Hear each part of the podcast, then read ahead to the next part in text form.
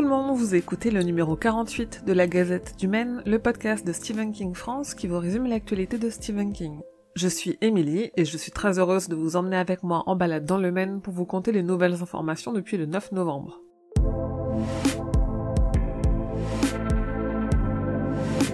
Vous le savez, en mars sera publié un petit roman de King entre polar et fantastique, Later. Les éditions Hardcase Crime ont proposé en prévente des éditions limitées signées avec des couvertures alternatives et King a dévoilé sur son compte Twitter la quatrième de couverture, une carte de la ville de New York qui illustre les événements de l'histoire.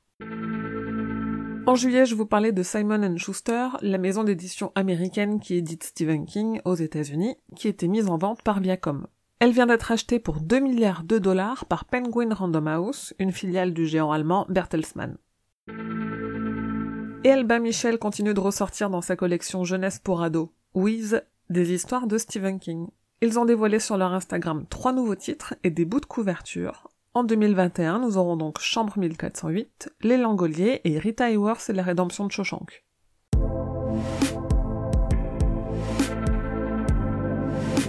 On a quelques nouvelles de l'adaptation de La petite fille qui aimait Tom Gordon. Déjà, on a appris que ce sera un film et pas une série, et ensuite, Christy Hall a recruté une réalisatrice, Lynn Ramsey, qui l'aidera aussi à l'écriture du scénario. Comment dissocier le personnage de Beverly March de sa dernière interprète, Sophia Lillis, dans la récente adaptation de ça?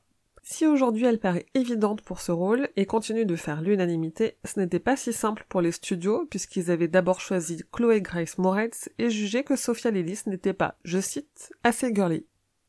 Est-ce que vous saviez qu'à l'origine, c'est Georges Romero qui devait adapter Cimetière et pas Marie Lambert? Pour m'occuper pendant le confinement, je vous ai raconté cette histoire sur le site. La diffusion de la mini-série Le Fléau débutera aux États-Unis le 17 décembre et les protagonistes se sont dévoilés dans un nouveau trailer qui oppose le camp de Mère Abigail au camp du terrible Randall Flagg. Et toujours à propos du Fléau, on a appris que finalement Marilyn Manson ne fera pas partie du casting à cause de problèmes de disponibilité d'agenda. Il devait jouer le rôle du Kid, un personnage qui ne sera pas non plus présent dans l'adaptation. En revanche, on a appris que la poubelle, Trash Can Man, sera interprétée par Ezra Miller. On ne s'en sort plus avec la série The Outsider, alors qu'on ne sait franchement pas ce que pourrait être une saison 2, et que tout le monde se contredit sur l'éventualité d'une suite, la chaîne HBO a botté en touche et a annoncé qu'elle ne renouvelait pas son engagement. Pas de saison 2 de The Outsider donc, en tout cas pas chez eux, parce que les studios semblent vouloir vraiment prolonger la série et ont quant à eux annoncé qu'ils cherchaient un nouveau diffuseur. La série Creepshow, elle, continue son bonhomme de chemin. La saison 2 se prépare toujours, et pour faire patienter, un épisode spécial de Noël avec Anna Kemp et Adam Pally, écrit et réalisé par Greg Nicotero, sera diffusé en décembre.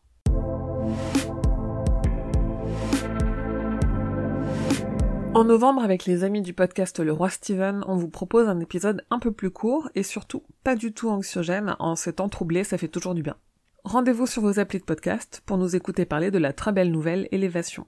Le livre de poche continue de mettre à jour les couvertures des livres de King édités par eux et six nouvelles couvertures ont été dévoilées à retrouver sur les réseaux sociaux de Stephen King France.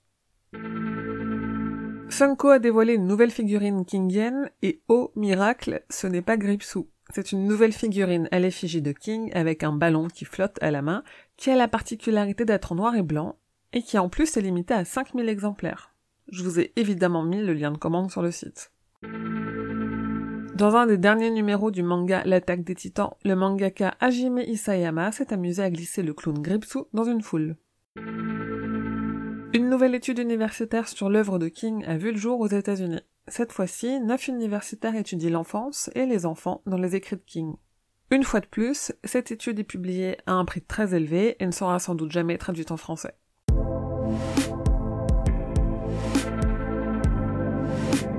Le 5 décembre sort en DVD et Blu-ray en France Sac d'os, l'adaptation du roman de Stephen King du même nom. À cette occasion, je vous en fais gagner sur Instagram, Twitter et Facebook pendant toute la semaine.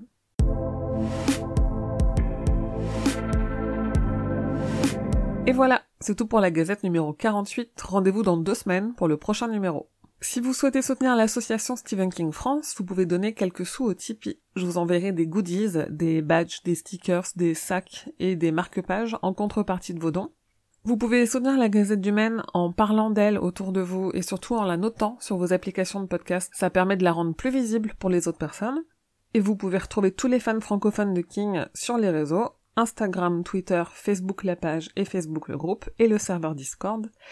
Et comme d'habitude, rendez-vous sur le site stephenkingfrance.fr dans l'article de cette gazette numéro 48 pour avoir plus de détails sur toutes les infos dont je viens de vous parler. La Gazette du Maine est un podcast du label Podcut. Rendez-vous sur podcut.studio pour découvrir ce que font les 24 autres podcasts. Je vous dis merci et à bientôt, fidèles auditeurs et auditrices, que vos journées soient longues et vos nuits plaisantes.